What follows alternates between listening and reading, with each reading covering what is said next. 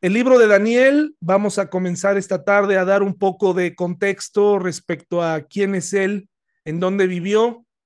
He tomado algunas referencias. Si alguno de ustedes está haciéndose de su biblioteca o, o está queriendo estudiar de manera seria el libro de Daniel, eh, no de manera superficial, hay que buscar algunos recursos. Eh, por ejemplo, les recomiendo este libro de Evis eh, Carballosa, eh, es un autor que ya les había platicado la otra ocasión, eh, que se llama Daniel y el reino mesiánico.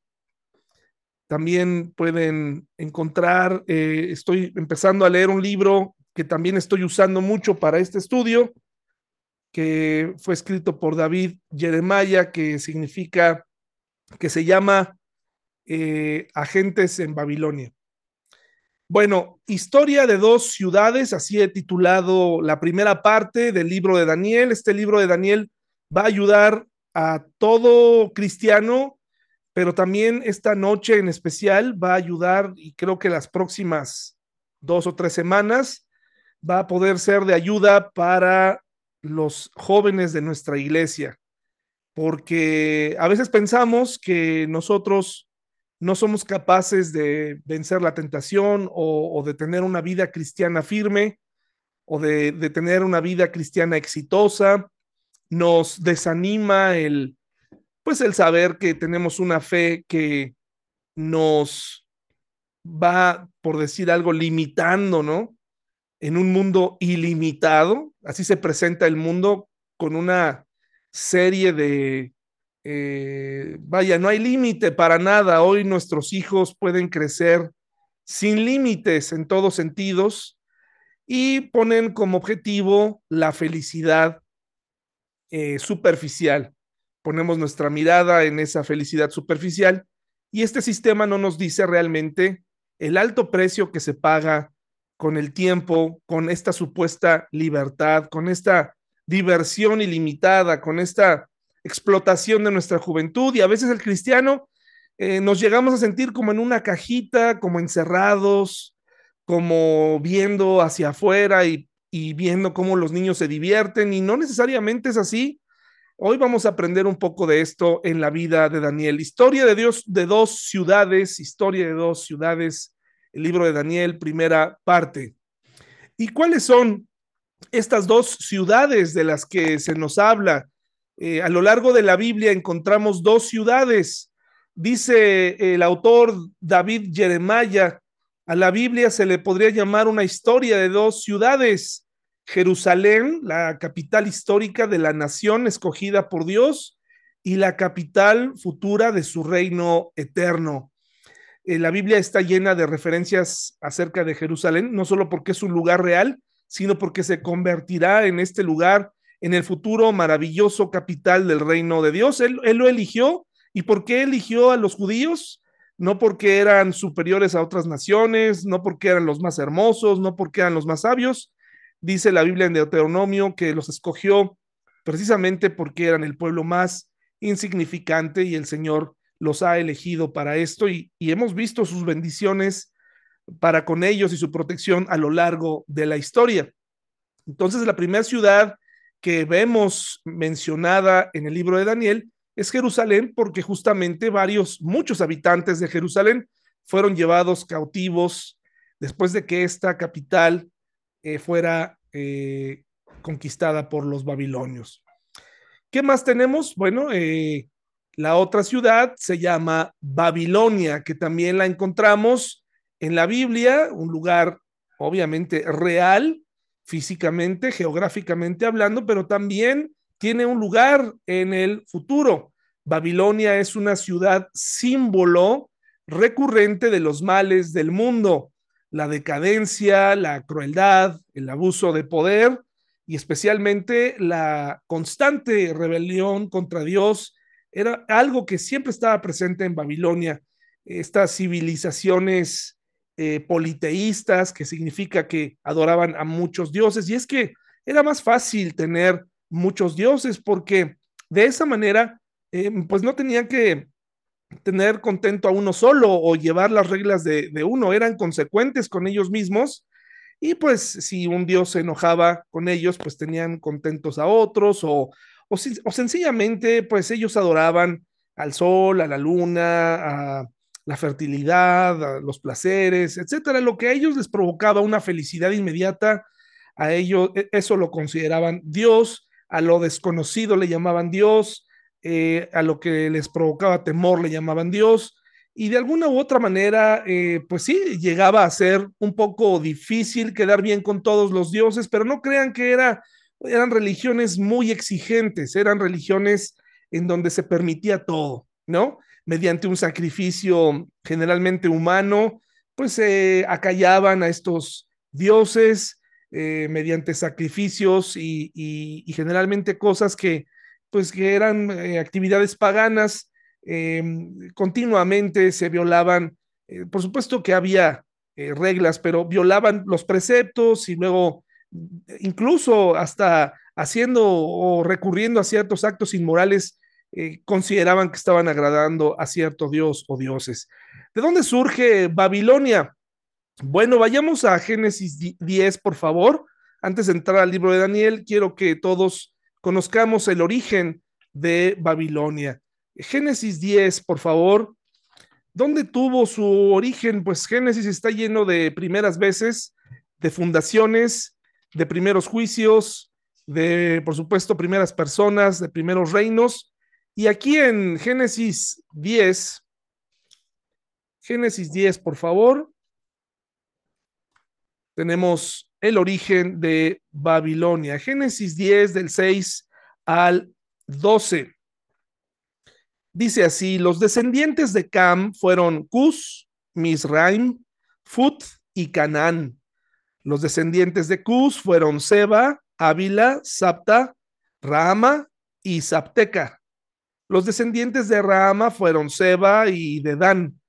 Cus también fue antepasado de Nimrod, el primer guerrero heroico de la tierra ya que Nimrod fue el mejor cazador del mundo, su nombre llegó a ser proverbial. La gente decía, este hombre es como Nimrod, el mejor cazador del mundo. Hay que entender este refrán como que si alguien destacaba en lo que hacía, especialmente en el mundo de la caza, inmediatamente le decían, eres como Nimrod, como cuando vemos, no sé, hoy en día a alguien muy fuerte, hay un dicho que dice, te pones con Sansón a las patadas, ¿no? Pues eh, porque Sansón era muy fuerte.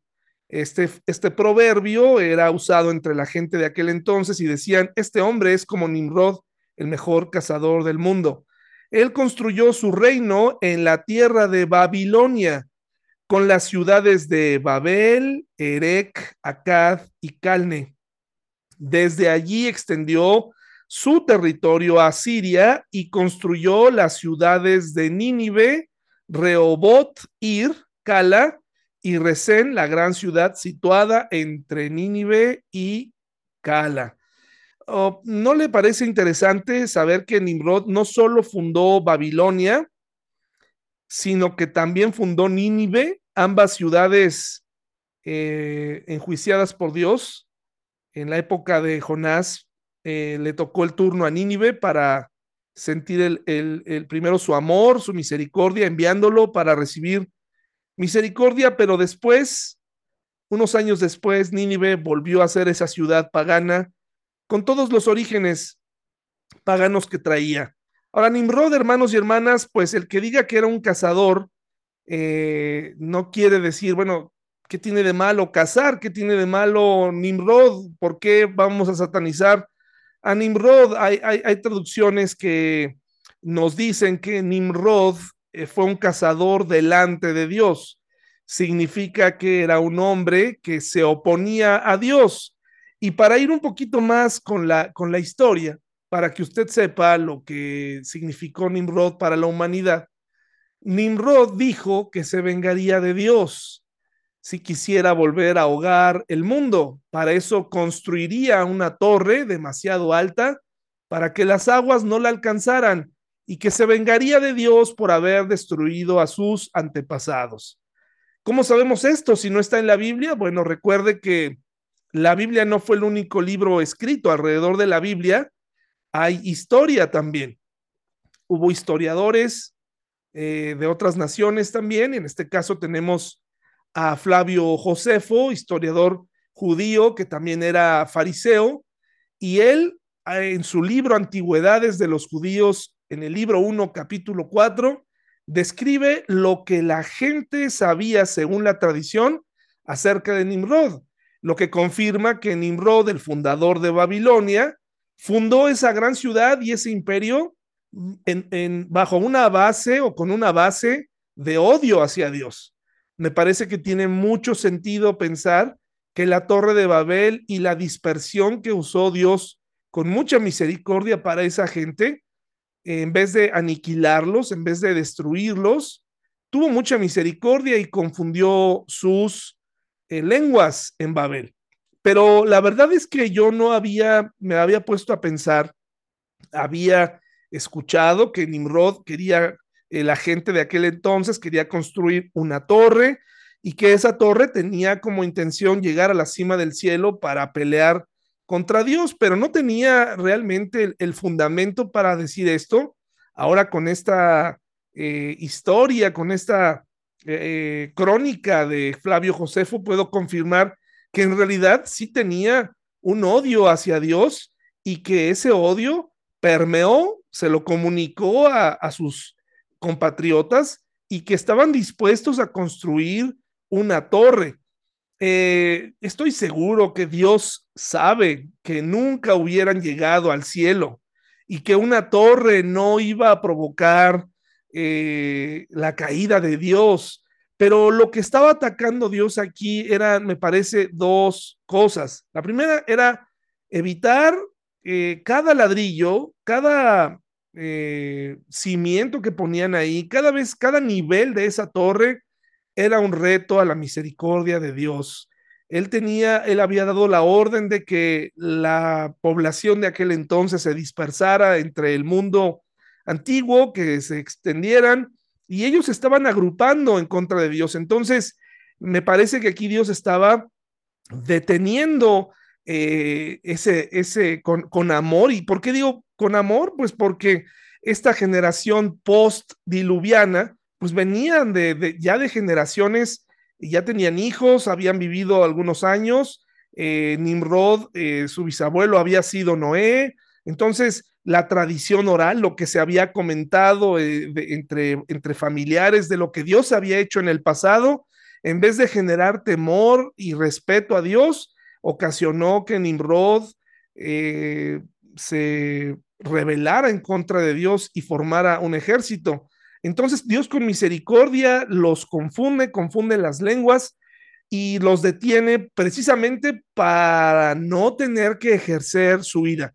Y la otra cosa por la cual él actuó con amor es, porque me parece que él está poniendo en su lugar y nos está enseñando en esta historia la importancia de los malos o buenos liderazgos. Nimrod se estaba llevando entre los pies debido a su rebelión a un montón de personas que desafortunadamente no habían, no estaban pensando claramente, estaban, estaban siendo dirigidas por un hombre talentoso para el mal, resentido con Dios y que me parece que Dios, en vez de tomarla con todos, decide tener misericordia con esta nación y darles una nueva oportunidad y él ya se atendería, él ya atendería luego a este líder. Qué, qué importante es el líder en, en una iglesia, en, una sociedad, en una casa. Me parece que los que nos llamamos líderes, y eh, no me refiero únicamente a pastores o maestros, sino los que fuimos puestos en algún lugar, eh, y tampoco me refiero en el orden de, ser jefe en una oficina o, en una empresa. Tan solo el hecho de ser papás, eh, de haber entendido la Biblia y saber que Dios nos permitió tener a nuestro cargo, a nuestro cuidado a hijos, nos hace o nos debería pensar, hacer pensar, nos debería eh, conmover a analizarnos un poco ¿Qué clase de liderazgo hemos estado llevando durante todos estos años? ¿Qué, qué mensaje le hemos estado dando a nuestros hijos? ¿Qué, qué ejemplo le estamos dando, no? Y vemos cómo en este caso Dios permite que Nimrod, pues su plan se caiga, se detiene, ahí quedó esta torre en obra negra, me imagino que era un lugar que de lejos se vería tétrico, no, no, la Biblia no dice cuántos niveles avanzaron, pero de por sí, cuando usted ve una construcción eh, en obra negra que ya tiene muchos años, ah, no hace mucho pasé por un lugar en el Estado de México donde hay una especie como de precisamente como torre y hasta arriba tiene como un platillo volador. No sé si esto era un observatorio, no, lo sé, pero ya estaba muy deteriorada eh, y se nota por el graffiti. Los grafiteros llegan a las paredes, quién sabe cómo, pero lo logran. Ventanas rotas de lo que alguna vez fue una gran instalación y se ve tétrico y queda como un monumento a, pues a la falta de planeación, a lo mejor no alcanzó el recurso, a la falta de liderazgo, a la falta de medios económicos. Y la Torre de Babel seguramente por algún tiempo fue un monumento a, a eh, da un mensaje de lo que le pasa a las personas que se meten con Dios. E, e, ese monumento fue construido por los propios hombres como sin saber que darían un mensaje de obedece a Dios, no te metas con Él, porque a la larga vas a construir edificios sin sentido, vas a poner cimientos, vas a trabajar a lo tonto y no va a fructificar porque Dios no te dio esa orden. Que nuestras familias, que nuestras iglesias, que nuestra vida no sea una edificación en obra negra, grafiteada, destruida, descuidada, que nuestros hijos y lo que podamos influir en ellos eh, no sean esas vidas tristes, esas vidas que se quedaron a medias. Hay mucho que hacer y si obedecemos a Dios y nos mantenemos cerca de Él, eh, me parece que podremos ver eh, construcciones terminadas, podremos ver construcciones con buen liderazgo, pintadas, no vidas destruidas, opacas, arrasadas por el tiempo. Entonces, aquí vemos cómo Nimrod ha hecho esto y tiene esta intención, pero no quedó ahí.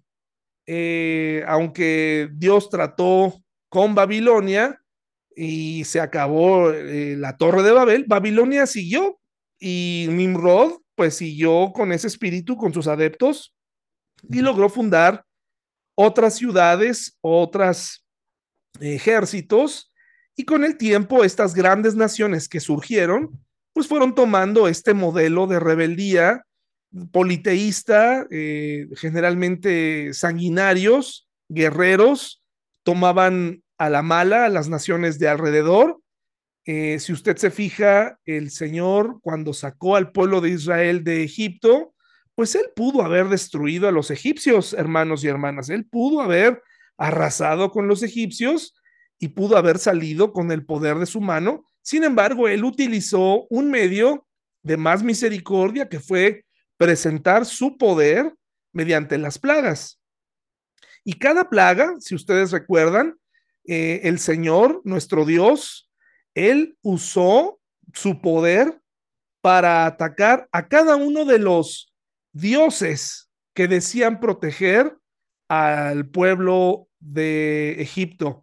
Dios atacó a cada uno de los dioses que Egipto tenía con una plaga para demostrar que ninguno de esos dioses existían y que podían ayudarlos. Con el tiempo, en el camino, fueron conquistando, pero Dios, mediante eh, su fuerza, mediante el, uso de, de la conquista y de su poder, fue tomando las naciones, algunos le cerraron el paso y Dios fue ganando las batallas de Israel, un pueblo pacífico, no guerrero, que no tenía un gran ejército, y fue siendo, y fue entrando, ¿no? Y perforando la tierra hasta llegar a la tierra prometida, y fue Dios, es verdad, Dios permitió la guerra, Dios permitió que Israel fuera eh, atravesando una ciudad plagada de personas que no iban a negociar con ellos. Esto es sorprendente y nos habla para las personas que no creen en el libre albedrío. Para mí es sorprendente que no lo vean en la Biblia cuando eh, si Dios utilizó la fuerza para ir llegando a la tierra prometida mediante la conquista de ciudades paganas, pues era porque él no quería violar la voluntad de estas naciones. Él, no quería eh, solamente matarlos y ya y conquistar. Él quería que ellos se dieran cuenta de lo que había hecho en Egipto y que esas naciones se rindieran, pero no, hermanos, ellos peleaban y se oponían al camino del pueblo de Dios. Babilonia, hermanos, dejó de existir, pero su espíritu, su esencia sobrevivió. Muchos ejércitos poderosos replicaron esta misma conducta. Eh, tenemos a los persas, a los asirios, eh, naciones como los amorreos, los amalecitas, todas estas naciones que habitaban allá en el Canaán y, y, naciones más grandes, más preparadas, naciones de guerreros como los romanos, que fueron un ejemplo de esto. Ellos ejecutaron a Jesús y persiguieron a los cristianos y luego inventaron una religión judeo-pagana cristiana. En el nombre de Dios, ellos fundaron una, una religión a partir del emperador Constantino, forman una eh, religión que permanece hasta el día de hoy eh, como la iglesia católica romana o apostólica romana, ¿no? Es interesante cómo el sentido común no nos da para entender el origen de esta religión y muchas personas en este planeta aún eh, permanecen eligiendo esta religión que proviene de costumbres paganas, que proviene de, de violencia entre los católicos y, y otras naciones así, persiguieron a los, a los cristianos, ¿no? Babilonia, hermanos y hermanas, tiene un papel en el futuro de manera espiritual. No se va a levantar Babilonia como nación, pero sí como un sistema. Y para eso les invito a ir a Apocalipsis 17 del 1 al 6. Babilonia y todo el fantasma de lo que alguna vez fue cruel, eh, vil, eh, perversa, eh, pues está escrita, está, ese espíritu llegará en el futuro con toda su fuerza y lo vemos ya en acción en estos días. Apocalipsis 17 del 1 al 6, un tema, incluso ahí el título de su Biblia es un poco fuerte. Dice la gran prostituta. ¿Quién es? Uno de los siete ángeles que derramaron las siete copas se acercó y me dijo, ven conmigo y te mostraré la sentencia que recibirá la gran prostituta que gobierna sobre muchas aguas. Los reyes del mundo cometieron adulterio con ella y los que pertenecen a este mundo se emborracharon con el vino de su inmoralidad. Entonces el ángel me llevó en el espíritu al desierto. Allí vi a una mujer sentada sobre una bestia de color escarlata que tenía siete cabezas y diez cuernos y estaba llena de blasfemias escritas contra Dios. La mujer estaba vestida de púrpura y escarlata y llevaba puestas hermosas joyas de oro, piedras preciosas y perlas. Note, eh, por un lado, la, lo grotesco de, de, de la figura, una mujer sobre una bestia escarlata que tiene siete cabezas y diez cuernos, pero que está vestida con todo el lujo. Dice, en la mano tenía una copa de oro llena de obscenidades y de las inmundicias de su inmoralidad. Tenía escrito en la frente un nombre misterioso, Babilonia la Grande, madre de todas las prostitutas y obscenidades del mundo. Pude ver que ella estaba borracha, borracha de la sangre del pueblo santo de Dios, es decir, los que testificaron de Jesús. Me quedé mirándola totalmente asombrado. Juan, el autor humano de Apocalipsis, pero dirigido por Dios, nos trae nuevamente a la mente en el Apocalipsis a esa Babilonia. Esta es la esencia de Babilonia, esta es la cultura de Babilonia. Eh, no necesario describir todo lo que pudo haber ocurrido ahí en Babilonia, esta ciudad pagana, violenta, eh, vil, que se convirtió en el símbolo de eh, todo lo que es inmoral, todo lo que va en contra de Dios. Entonces, el estudio de Daniel, hermanos y hermanas, en este contexto nos va a ayudar porque Babilonia es, hermanos y hermanas, el mejor ejemplo para describir nuestro, nuestra cultura mundial actual. Hoy nos enfrentamos a una sociedad que se corrompe, que el sistema, pues algunos están cumpliendo eh, sus agendas, ¿no? Sus propios intereses. La gente que tiene poder, eh, las naciones que tienen poder, están eh, tratando, hermanos y hermanas, de establecer nuevas formas de vida que van contrarias a lo que Dios dice. Eso no tiene nada que ver con que no amemos a las personas que están inmersas en eso, porque incluso podemos nosotros voltear a nuestro alrededor y podemos encontrar amigos que están envueltos en vidas inmorales, tanto heterosexuales como homosexuales, como personas eh, jóvenes, como adultas. Vemos gente que está decidiendo cada vez más por vidas eh, contrarias a Dios y el sistema actual se parece mucho a Babilonia. Eh, el día de ayer leía una nota que en, en, en Holanda, en Europa, ganó eh, un, certamen de belleza, que de por sí ya un certamen de belleza femenina es debatible, ¿verdad? Es, es eh, un poco, pues, podríamos discutir acerca de esto, ya se cosifica ahí a la mujer, pero bueno, al final, eh, en este mundo, el certamen estaba, pues, está mejor visto, ¿no? O está aceptado. Pues una mujer trans, o sea, un hombre convertido en mujer, fue ganador de este certamen y va a representar a las mujeres de su país en un certamen mundial. Son cosas de ese tipo, pero no es todo lo que ocurre, hermanos y hermanas, no es todo. La inmoralidad no va únicamente enfocada a la homosexualidad. También los heterosexuales eh, han aportado bastante en este tema a lo largo de los años.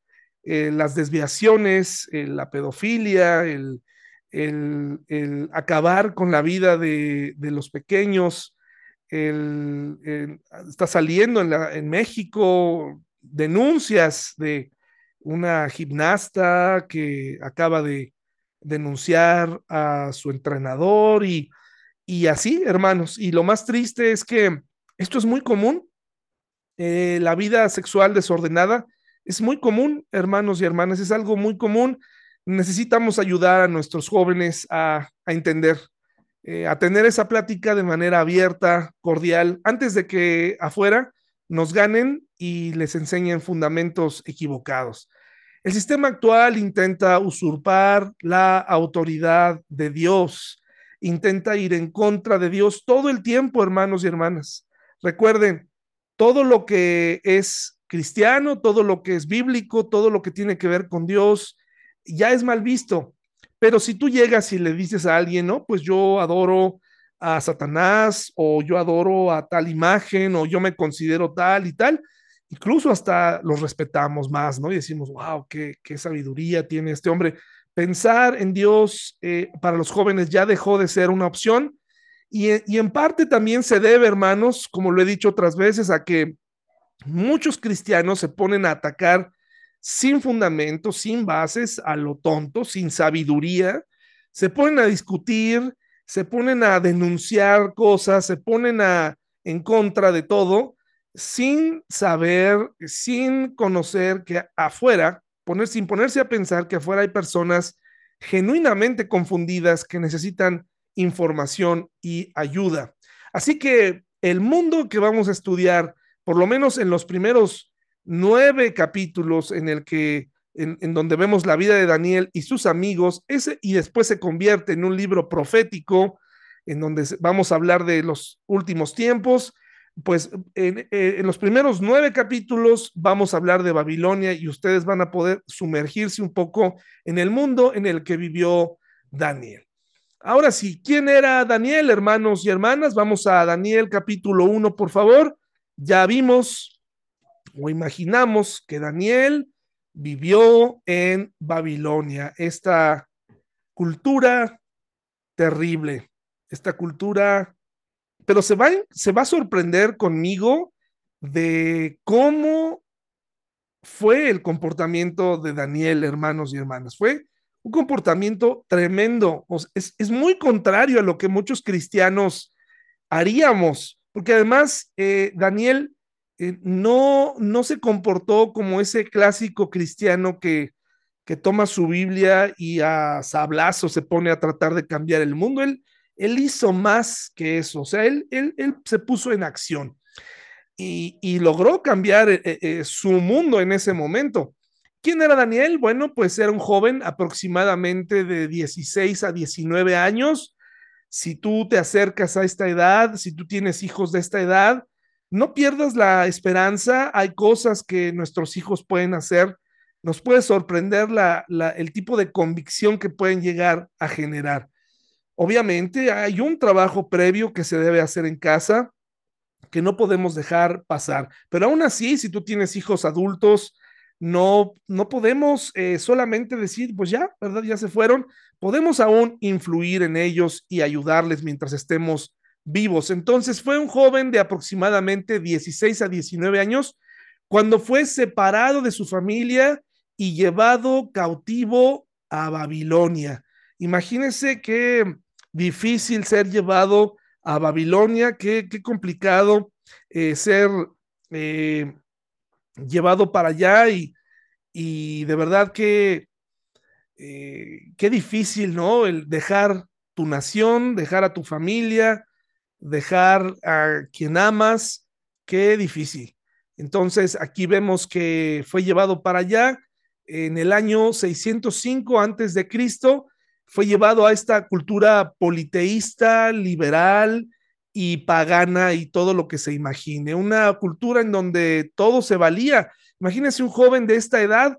Algo que me pasaba mucho en el trabajo en donde estaba es que mm, incluso llegaban chicos de educación en casa cristiana que llegaban a esta universidad privada en la que trabajaba, en medio de la nada, con un bar a unos metros y con toda la libertad posible, porque los papás pues ya no estaban ahí y con tristeza les puedo decir que estos jóvenes llegaban de academias cristianas, haber estado encerrados en casa durante toda su vida, los padres con buenas intenciones tratando de ofrecerles una educación y protección, ¿por qué no?, ante un mundo difícil, ante una Babilonia que todos sabemos que existe, pero cuando estos jóvenes tuvieron oportunidad de salir y palpar, de gustar el mundo real, Hermanos, los perdimos. Muchos de ellos eh, terminaron, no duraron seis meses, sus padres terminaron sacándolos, otros siguieron eh, un camino de engaño, de eh, hacer todo menos estudiar. Y era triste darme cuenta, porque yo revisaba las admisiones que venían de escuelas en casa cristianas o de escuelas pequeñas cristianas. Hay que tener cuidado únicamente y tratar de que nuestros hijos sí puedan llegar a discernir, porque de otra forma puede pasar lo que les pasó, porque Daniel no fue el único que llegó a Babilonia, eh, fue llevado por muchos jóvenes que tienen ciertas características de las que vamos a hablar a continuación. Vivió los 70 años de cautiverio, pero no los vivió con tristeza, no los vivió sentado, no los, no los, no los eh, vivió leyendo la ley o regañando a todo mundo sobresalió en todos sentidos, hermanos y hermanas. Su fe brilló, su trabajo brilló, su vida fue un ejemplo. Daniel llegó a ser gobernante, fue, fue, fue un hombre ejemplar, trabajador, hermanos. No fue un hombre nada más ahí que se dedicó a, a dar bibliazos, ¿no? Por decirlo así, sino que en realidad tuvo éxito en una nación corrupta, fue eh, un hombre capaz de sobresalir y tú joven puedes ser un, una persona así en un mundo difícil, no te conformes, nuestros hijos pueden llegar a ser personas conocidas y exitosas en el ámbito espiritual y la gente las va a seguir, por supuesto van a recibir ataque, van a recibir eh, oposición, pero sí se puede porque Daniel pudo. Y también Daniel se convirtió en un profeta. Dios le dio el don de interpretar sueños que anticipaban un juicio. Hay una disculpa en la presentación, la D está con minúscula en Dios. Dios le dio el don de interpretar sueños que anticipaban un juicio y además dejó profecía apocalíptica por cumplirse. Eh, solamente algunos cuantos recibían este don, hermanos y hermanas, información de parte de Dios. Y para cerrar todo esto, hermanos, qué gran trabajo de los padres de Daniel. Qué gran trabajo hicieron con Daniel. No sabemos nada de Daniel, pero no, pero estábamos, estamos seguros que no era huérfano. Estamos seguros que, la, que sus padres hicieron un gran trabajo. Nos aterra a pensar a nosotros, híjole, ¿en qué mundo van a crecer nuestros hijos? Hermanos, el mundo, por supuesto, que está avanzando en, en maldad. Pero, por favor, póngase usted, sitúese en la década en la que usted, o en las décadas en la que usted estuvo en su mejor momento. Sitúese en esa época y piense lo que la sociedad de ese momento pensaba. Es justamente lo que pensaban hoy. El mundo está cada vez peor. ¿Por qué? Porque en generaciones pasadas la entrada de la minifalda, la entrada del el uso de las medias, los peinados, el uso de ciertas, eh, de escuchar cierta música, los hombres traer el cabello largo, todo eso, hermanos, era parte de una cultura que, que era escandalosa en su momento. Los jóvenes también se embarazaban eh, y tenían relaciones sin estar casados. O sea, ahora lo que sucede es que hay mucha información equivocada, muchas mentiras y la gente cree que está informada. Me parece que algo que usted y yo tenemos que saber es que tú y yo no podemos pertenecer, para dejarlo bien claro, tú y yo estamos del mismo lado. ¿Qué significa esto? Que incluso en asuntos políticos, tú y yo debemos estar del mismo lado y ese lado es el en medio. Tú como cristiano no te puedes poner del lado del ataque, pero tampoco te puedes poner del lado de no hacer nada. Tú tienes que estar en medio. Tú, tú y yo tenemos que tener una postura, eh, sí, crítica, Sí, claro, claro que sí, sí, pero por supuesto que sí, pero también tienes que cuidar lo que dices. También tienes que, ¿por qué? Porque se, se manejan muchas mentiras hoy en día. Los jóvenes están siendo engañados de muchas maneras. El terror de los padres ante lo que hemos visto, las, las, películas, los videojuegos. Eh, antes, hermanos, en los ochentas no había video, videojuegos eh, como ahora, violentos y explícitos, pero sí había música que transmitía valores distintos a los que se enseñaban en casa. Cada década y cada grupo de jóvenes han tenido su propio ataque.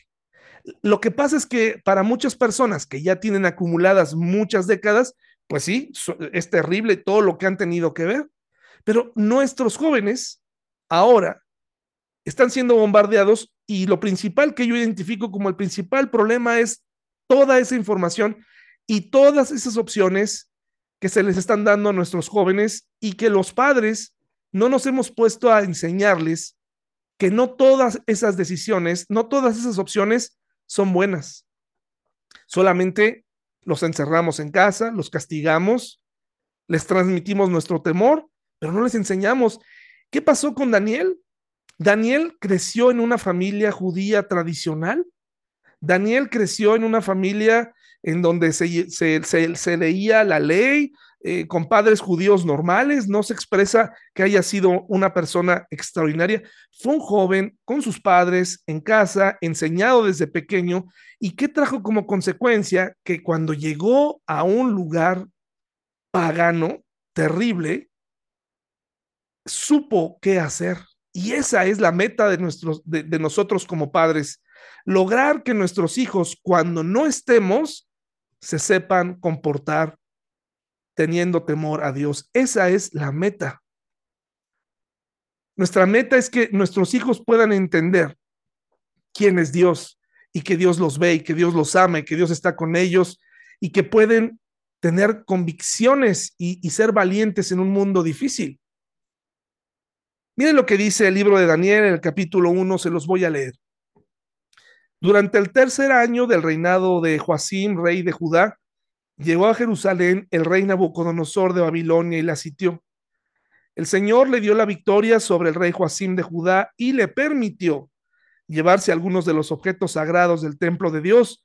Así que Nabucodonosor se los llevó a Babilonia y los puso en la casa del tesoro del templo de su Dios. Luego el rey ordenó a Aspenaz, jefe del Estado Mayor, que trajera al palacio a algunos de los jóvenes de la familia real de Judá y de otras familias nobles que habían sido llevados a Babilonia como cautivos. Selecciona solo a jóvenes sanos, fuertes y bien parecidos. Una sociedad elitista también, ¿no? Como la de ahora, le dijo. Asegúrate de que sean instruidos en todas las ramas del saber, que estén dotados de conocimiento y de buen juicio, y que sean aptos para servir en el palacio real. Enseña a estos jóvenes el idioma y la literatura de Babilonia. El rey les asignó una ración diaria de la comida y del vino que provenían de su propia cocina. Debían recibir entrenamiento por tres años o, como hoy se conoce, adoctrinamiento. Y después entrarían al servicio real. Daniel, Ananías, Misael y Azarías fueron cuatro de los jóvenes seleccionados todos de la tribu de Judá.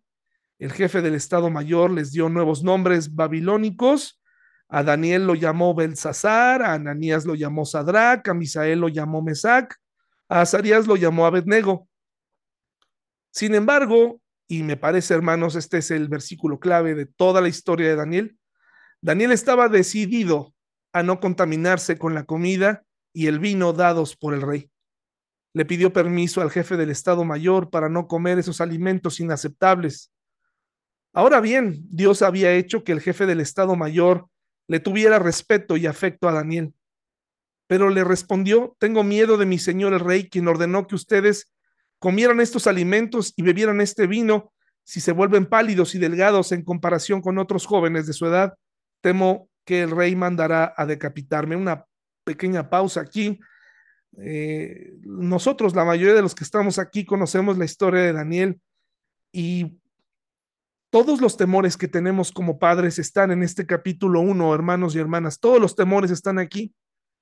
Que salgan de casa, que los adoctrinen, que no los quieran, que los pongan a hacer cosas en contra de su fe, que ellos no sean capaces de ser valientes. Pero aquí tenemos todo un hombre, un joven de 19 años, entre 16 y 19 años, tomando decisiones, un, un hombre que sabía qué hacer, y ese es el problema.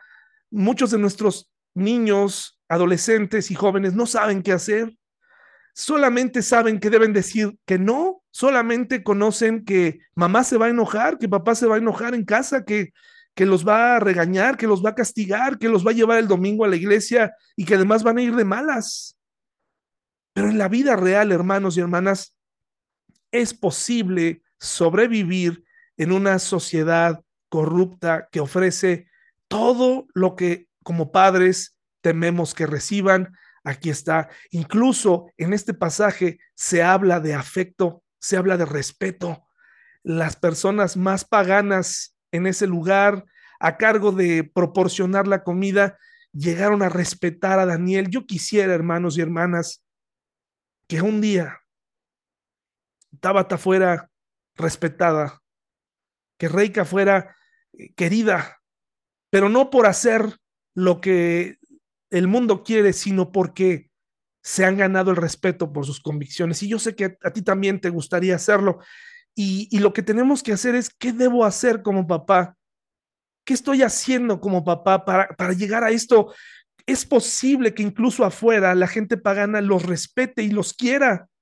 Dice que el Estado Mayor había hecho que el jefe del Estado Mayor le tuviera respeto y afecto. Esa parte es tremenda. Dios protege a nuestros hijos si los enseñamos, hermanos. Solamente tenemos que confiar en que el modelo de Dios funciona, que tenemos que ser ejemplo que tenemos que saber que habrá momentos en donde no podemos hacer nada y bastará lo que les enseñamos atrás, no solamente verbalmente, sino con el ejemplo. ¿Qué les enseñamos atrás? Versículo 10 dice, pero tengo miedo, le respondió, tengo miedo porque tus convicciones están contrarias, ¿no? A lo que mi jefe dice que yo debo hacer. Porque por sentido común ustedes se van a poner pálidos y delgados y me van a decapitar, pero yo te aprecio. ¿Qué hizo Daniel?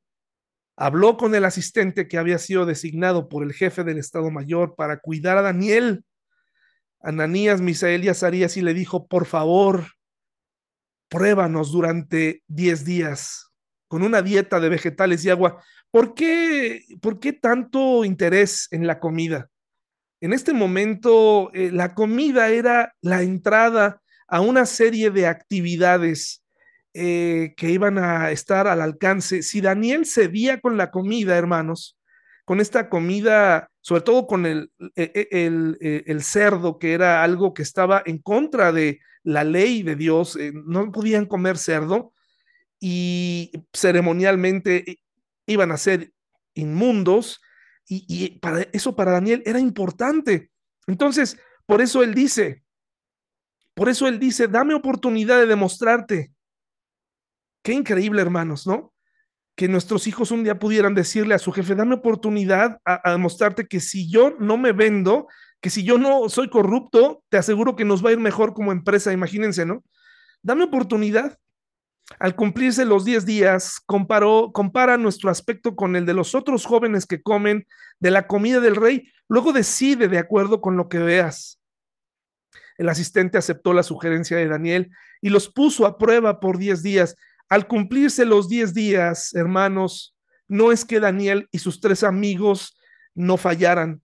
Dios no falló. Fue Dios el que no los dejó y les dio los nutrientes necesarios a través de solo comer vegetales y agua. Y dice, Daniel y sus tres amigos se veían más saludables y mejor nutridos que los jóvenes alimentados con la comida asignada por el rey. Así que desde entonces el asistente les dio de comer solo vegetales en lugar de los alimentos y el vino que servían a los demás.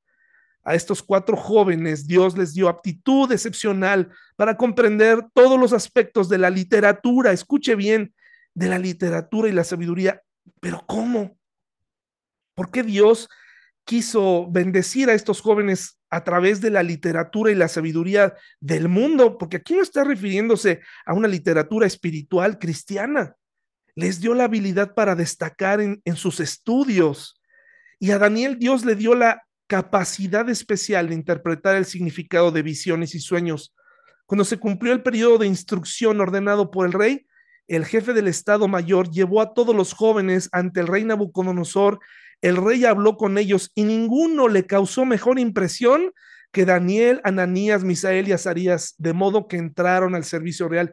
Hermano, mamá, que la haces de papá, eh, papá, que ya terminaste de instruir a tus hijos y ahora están en el campo laboral. Papás que, que quieren ver a sus hijos triunfar. Todos queremos eso, a nuestros hijos y nuestras hijas queremos humanamente hablando, que saliendo de la carrera encuentren su vocación, ¿no? Algunos están confundidos desde ahorita, no saben qué estudiar. Hermanos y hermanas, Noten, por favor, lo que puede hacer Dios en la vida de nuestros hijos. Si tu hijo, fíjate esto, eh, es muy interesante y va a ser bien polémico, pero si tu hijo, su primera intención o en la iglesia le estamos llamando a que se convierta en pastor, nos estamos equivocando, hermanos y hermanas. Si la primera cosa que le estamos pidiendo a nuestros hijos que se conviertan es en predicadores, misioneros, nos estamos equivocando. Tenemos a estos cuatro jóvenes en un mundo totalmente pagano y Dios los está capacitando para brillar, para tener un éxito secular, para alcanzar a muchos otros más. ¿Se dan cuenta de, cómo piensa nuestro Dios? ¿No piensa como nosotros? ¿Se da cuenta cómo está permitiendo que estos jóvenes destaquen? que estos jóvenes se preparen en sabiduría. Se da cuenta cómo Dios nos está, nos está azotando en este momento en nuestra mente que, que si tenemos a nuestros hijos atados, si tenemos a nuestros hijos acomplejados, si tenemos a nuestros hijos ahí y, y, nuestro hijo, nuestro hijo piensa nuestra hija piensa que el único camino que tiene es la iglesia y convertirse en un pastor o en una maestra de escuela dominical, lo cual está bien, es un privilegio, pero no es todo en la vida. Dios puede tener para ti, joven, que estás aquí sentado hoy, o para tu hijo que en este momento está atravesando un momento de mucha rebeldía, lo que sea, si tú haces tu trabajo con ese joven, si tú le permites, le, das esta vocación, le ayudas, lo pones en las manos de Dios, lo educas bajo sus preceptos, este joven puede llegar a ser el segundo, el, el, presidente municipal de Querétaro puede llegar a ser lo que él quiera hacer en el nombre de Dios y va a alcanzar a muchas personas. Puede llegar a ser secretaria de turismo, secretaria de gobierno, presidenta de México, puede llegar a, suena muy idealista, pero es que con el tiempo el, el, cristianismo nos hemos convertido en un grupo de personas extrañas que queremos retraernos porque el mundo está bien difícil, porque el mundo cada vez está peor. Vamos a retraernos. Aquí Dios está haciendo lo contrario, está exponiendo a cuatro jóvenes porque tiene planes para ellos. Tiene planes para Daniel. Había un foso esperando a Daniel en su vida. Un foso de leones. Había un horno, hermanos, para Ananías, Misael y Azarías esperándolos en su vida. Pero también estuvo Dios ahí. ¿Qué mayor confianza necesitamos como padres? Saber que hay algo que podemos hacer en ellos y que ellos pueden destacar con la ayuda de Dios para soportar lo que venga. Cada vez dice el versículo 20 que el rey los consultaba, que el rey pagano los consultaba. No está un rey cristiano, hermanos, no es un rey judío, es, es, es, Nabucodonosor, el, el rey del nombre impronunciable, el rey pagano los consultaba sobre cualquier asunto que exigiera sabiduría y juicio equilibrado. Los encontraba diez veces más que todos los magos, diez veces más capaces que todos los magos y brujos de su reino. Daniel permaneció en el servicio real hasta el primer año del rey Ciro y fue en ascenso. Yo no quiero, hermanos, invitar a los jóvenes aquí a que se a que renuncien a sus carreras, a que renuncien a su vocación. Más bien los invito a que tomen su fe, se preparen en ella. A los padres que eduquemos a nuestros hijos en sabiduría, en conocimiento y que luego los dejemos vivir para que puedan llegar a ser exitosos en este mundo. Tres consejos importantes que nos da este primer capítulo de Daniel para todos nosotros. Número uno está en el versículo 2 del capítulo 1. Mire lo que dice. Cuando sientas que el mundo está muy mal, cuando veas las noticias, cuando veas, escuches los rumores y te entra el temor, por favor ven a Daniel 1, versículo 2. El Señor le dio la victoria sobre el rey Joacim de Judá y le permitió llevarse algunos de los objetos sagrados del templo de Dios. Así que Nabucodonosor se los llevó a Babilonia y los puso en la casa del tesoro del templo de su Dios. ¿Qué significa esto? El Señor le dio la victoria a Nabucodonosor. Nabucodonosor no hizo lo que quiso porque era un gran rey. Él se creía gran rey. Pero Nabucodonosor, hermanos y hermanas, hizo esto porque Dios se lo permitió. Entonces, Dios no ha perdido el control, sabe lo que está pasando en el mundo, sabe lo que está sucediendo con los jóvenes, conoce la confusión que existe hoy, sabe que ya no caben más eh, confusión en, la mente de los jóvenes, ya no saben cómo identificarse, ya no saben ni qué son porque venimos eh, de unas generaciones atrás que descuidaron a sus hijos, que venimos con generaciones atrás, que muchos vivieron matrimonios y no necesariamente debemos culpar a los que ya no viven con su esposa o los que se divorciaron. Muchos de nosotros que estamos casados tenemos vidas con nuestros matrimonios lamentables. tenemos hay parejas en nuestra iglesia, somos parejas totalmente frías, indiferentes a lo que nuestra compañera, nuestro compañero necesita. Somos necios, somos hemos dejado de ser esa persona confiable para nuestros hijos y nuestras hijas.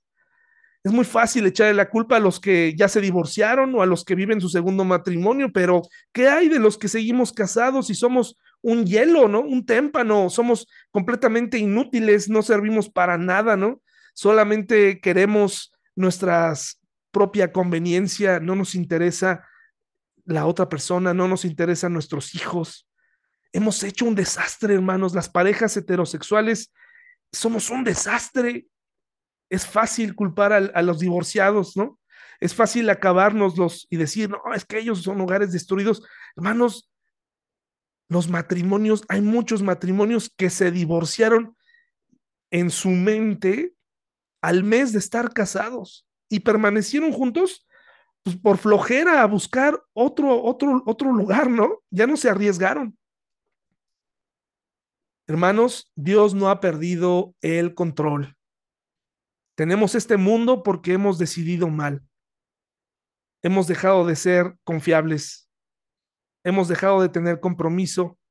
Hemos caído en el sistema, en el juego del sistema eh, de, de confiarnos, de dar por hecho cosas, de conformarnos con muy poco. Hermanos, tenemos un reto como papás. No es que Dios haya perdido el control, Él sabe lo que está pasando. Pongamos orden en nuestra casa, hermanos, pongamos orden. Hagamos preguntas. No, es que mi hijo ya es más, es más grande, no me quiere escuchar. ¿Y luego qué? Sigue hablándole a tus hijos. Sigue participando en su vida. No se gradúa uno de ser papá. Número dos, hermanos, tener una vida instruida en la palabra de Dios, seguramente. También, claro que sí, pero no estoy hablando de eso. Según el capítulo 1, versículo 4, dice, selecciona solo a jóvenes sanos, fuertes y bien parecidos. Bueno, hermanos, pues sabemos que lo de bien parecidos, pues es un asunto elitista, es un asunto de percepción, pero dice, asegúrate de que sean instruidos en todas las ramas del saber, o sea, había jóvenes aquí sanos y fuertes. Qué interesante que la selección que hizo este mundo pagano fue seleccionar a jóvenes sanos y fuertes para seguirlos adoctrinando. Pero hermanos, nosotros tenemos que criar en medio de un desastre moral jóvenes sanos y fuertes. Los, los babilonios llegaron a ser, y los romanos llegaron a ser, y los asirios, por supuesto, por, porque tomaron por la fuerza bruta las naciones, pero llegaron a ser ricos porque tenían mentes maestras detrás de todo eso, que administraban el dinero y las riquezas. No había emperadores bien locos, ¿no? Pero esta estrategia de llevarse a los más listos no, no era una tontería. Hermanos, no les estoy invitando a que meta a sus hijos a estudiar griego, hebreo, solamente asegúrese que sus hijos estén sanos y fuertes. ¿Por qué? Porque cuando venga la tribulación, cuando venga la prueba, que no nos agarre mal parados, hermanos y hermanas. E, e, el, que se seleccionen a, hijos sanos y fuertes habla de los papás, habla de la preparación que tuvieron, habla de que había una mamá en casa, habla de que había un papá en casa eh, enseñando cosas a sus hijos e hijas. ¿Qué les hemos enseñado a nuestros hijos últimamente? ¿Qué les hemos enseñado que hagan? Muchos se casan, hermanos y hermanas, hombres y mujeres, y no saben hacer absolutamente nada. Nos casamos y llegamos en blanco.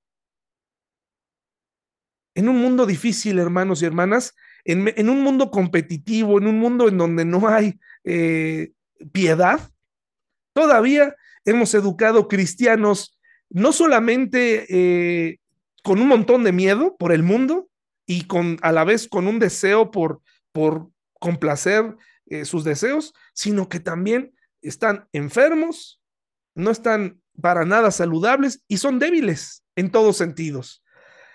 Hoy en día la educación no ayuda mucho. Ya se burlaron de mi hijo, ya lo defendí. Ya se me, criticaron a mi hijo, ya me enojé. ya me, me lo regañaron, ya me molesté, ya le, le hicieron una crítica, a, hermanos, aguanten la crítica, hermanos, enseñen a, nuestro, a sus hijos que no son lo máximo, que, que van a encontrar oposición, háganlos fuertes mentalmente, hagámoslos fuertes, no los haga débiles, no resuelva todo por ellos, ayúdeles, enséñeles, instruyalos. Y por último, hermanos, y tal vez la más importante que está en el versículo 8, hermanos y hermanas, es lo siguiente.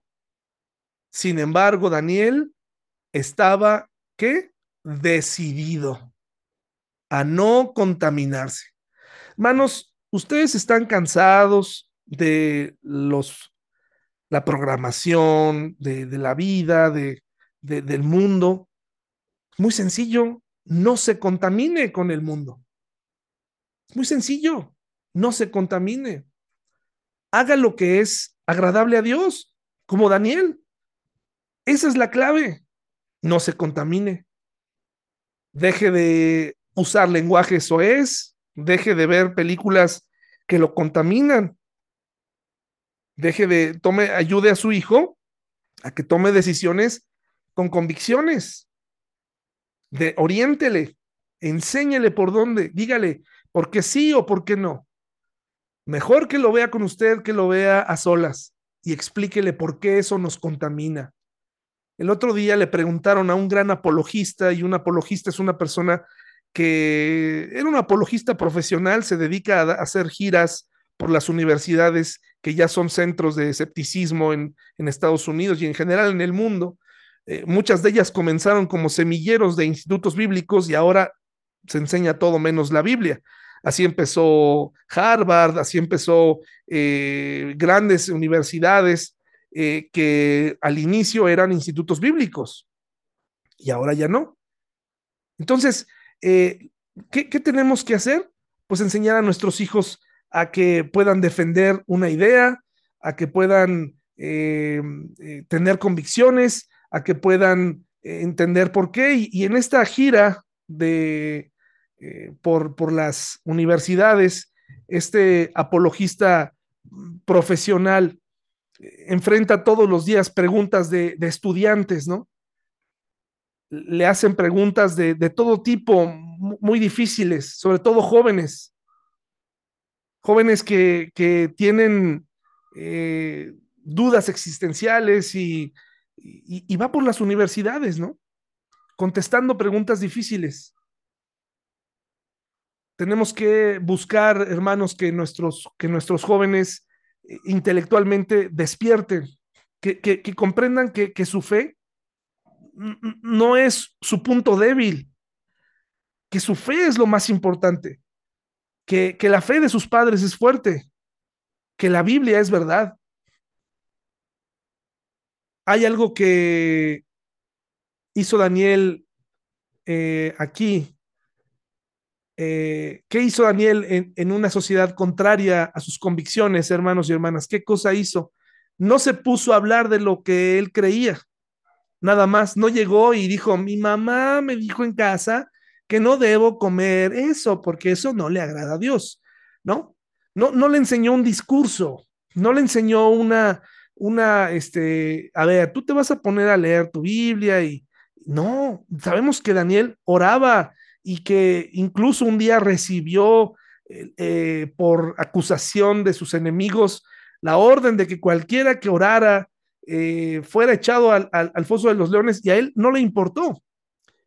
Pero Daniel, hermanos y hermanas, no se puso a hablar de lo que creía, se puso a poner en práctica lo que creía, se puso a poner en práctica su fe y eso es lo que nos está haciendo falta, que nuestros hijos practiquen su fe.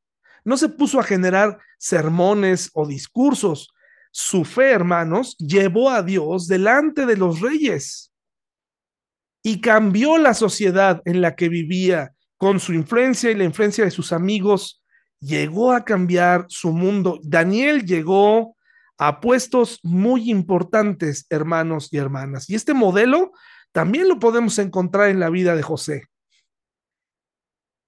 Hombres que, y, ahí y en la vida de José, hermanos, él tuvo que aprender, fue un entrenamiento un poco diferente, ¿no? En el caso de Daniel, llegó a triunfar en, este, en estas labores administrativas, gubernamentales, políticas, e influyó la vida de muchas personas. ¿Qué tipo de hijos queremos tener? ¿Qué tipos de vidas queremos eh, reflejar? ¿Qué, ¿Qué, queremos ver en nuestros hijos? ¿Qué nos preocupa de nuestros hijos, hermanos? ¿Qué, qué, qué es lo que podemos contribuir? Hacerlos fuertes en la fe, hacerlos fuertes físicamente, impulsarles y darles un gran ejemplo, hermanos. Eso es lo que tenemos que luchar por hacer, que nuestros hijos sigan al Señor por convicción, pero ¿cómo van a seguir al Señor por convicción si nuestra fe es un desastre, hermanos y hermanas? Este es el primer capítulo de Daniel, la primera parte. La siguiente semana vamos a entrar a temas bien interesantes porque vamos a aprender cómo Daniel manejó la crisis eh, de un rey que se puso loco queriendo interpretar sueños que ni él mismo recordaba.